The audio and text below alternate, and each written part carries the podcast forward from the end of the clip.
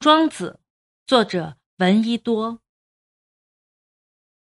五，讨论庄子的文学，真不好从哪里讲起，头绪太多了。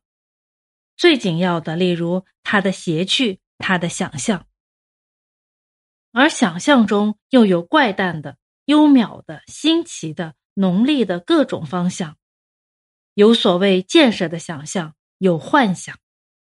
就谐趣讲，也有幽默、诙谐、讽刺、血弄等等类别。这些其实都用得着专篇的文字来讨论。现在我们只就他的寓言连带的讲讲。寓言本也是从辞令演化来的，不过庄子用的最多，也最精。寓言成为一种文艺，是从庄子开始的。我们试想《桃花源记》。《毛颖传》等作品对于中国文学的贡献，便明了庄子的贡献。往下再不必问了，你可以一直推到《西游记》《儒林外史》等等，都可以说是庄子的赐予。寓言篇明讲寓言十九，一部《庄子》几乎全是寓言，我们暂时无需举例。此刻亟待解决的。倒是何以庄子的寓言便是文学？讲到这里，我只提到前面提出的谐趣与想象两点，你便恍然了，因为你知道那两种之素在文艺作品中所占的位置，尤其在中国文学中，更是那样的凤毛麟角似的珍贵。若不是充满了他那隽永的谐趣、奇似的想象。庄子的寓言当然和晏子、孟子以及一般游士说客的寓言没有区别。谐趣和想象打成一片，设想愈奇幻，趣味愈滑稽，结果便愈能发人深省。这才是庄子的寓言。有国于倭之左脚者，曰处士；有国于倭之右脚者，曰蛮士。时相与争地而战，伏尸数万，逐北巡游五日而后返。今之大也著今，今踊跃曰：“我必且为末耶？”大也必以为不祥之今。今依犯人之行而曰：“人耳，人耳。”夫造化者，必以为不祥之人。庄子的寓言竟有快变成唐宋人的传奇的，他的母题故在故事中所象征的意义，然而对于故事的本身、结构、描写、人格的分析、氛围的布置，他未尝不感觉兴味。如以诗礼发种，大如卢传曰：“东方坐矣，视之何若？”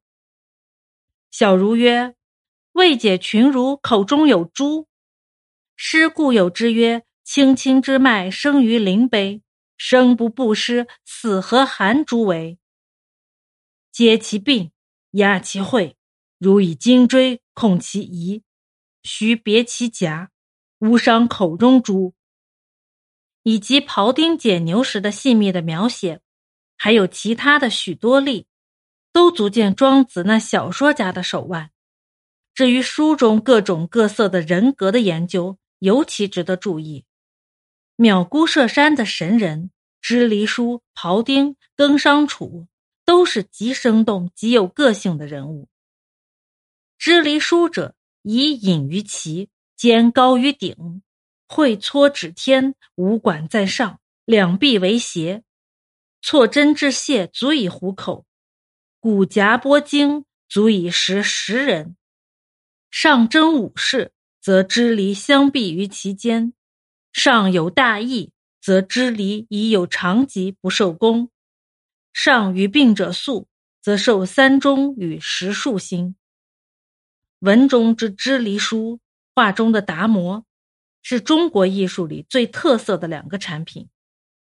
正如达摩是画中有诗，文中也常有一种清丑入图画。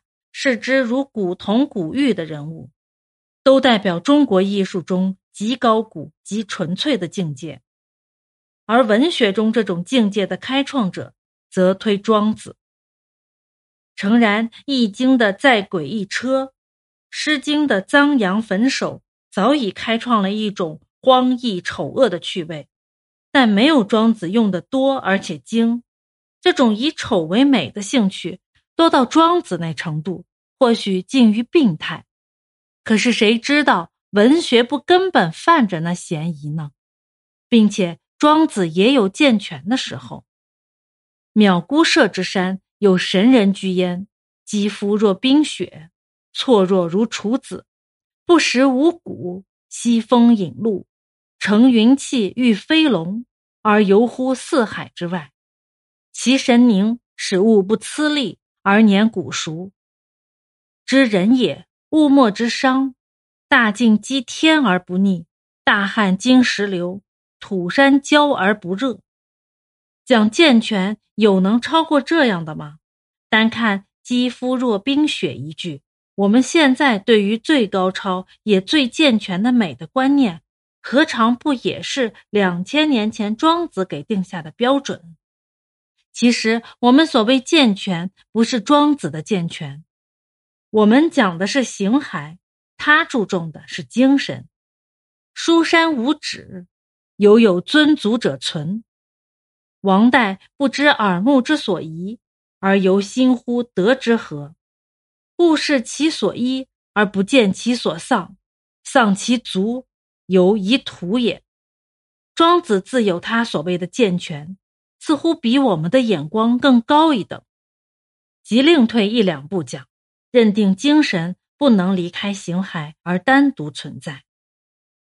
那么你又应注意，庄子的病态中是带着几分诙谐的，因此可以称为病态，却不好算作堕落。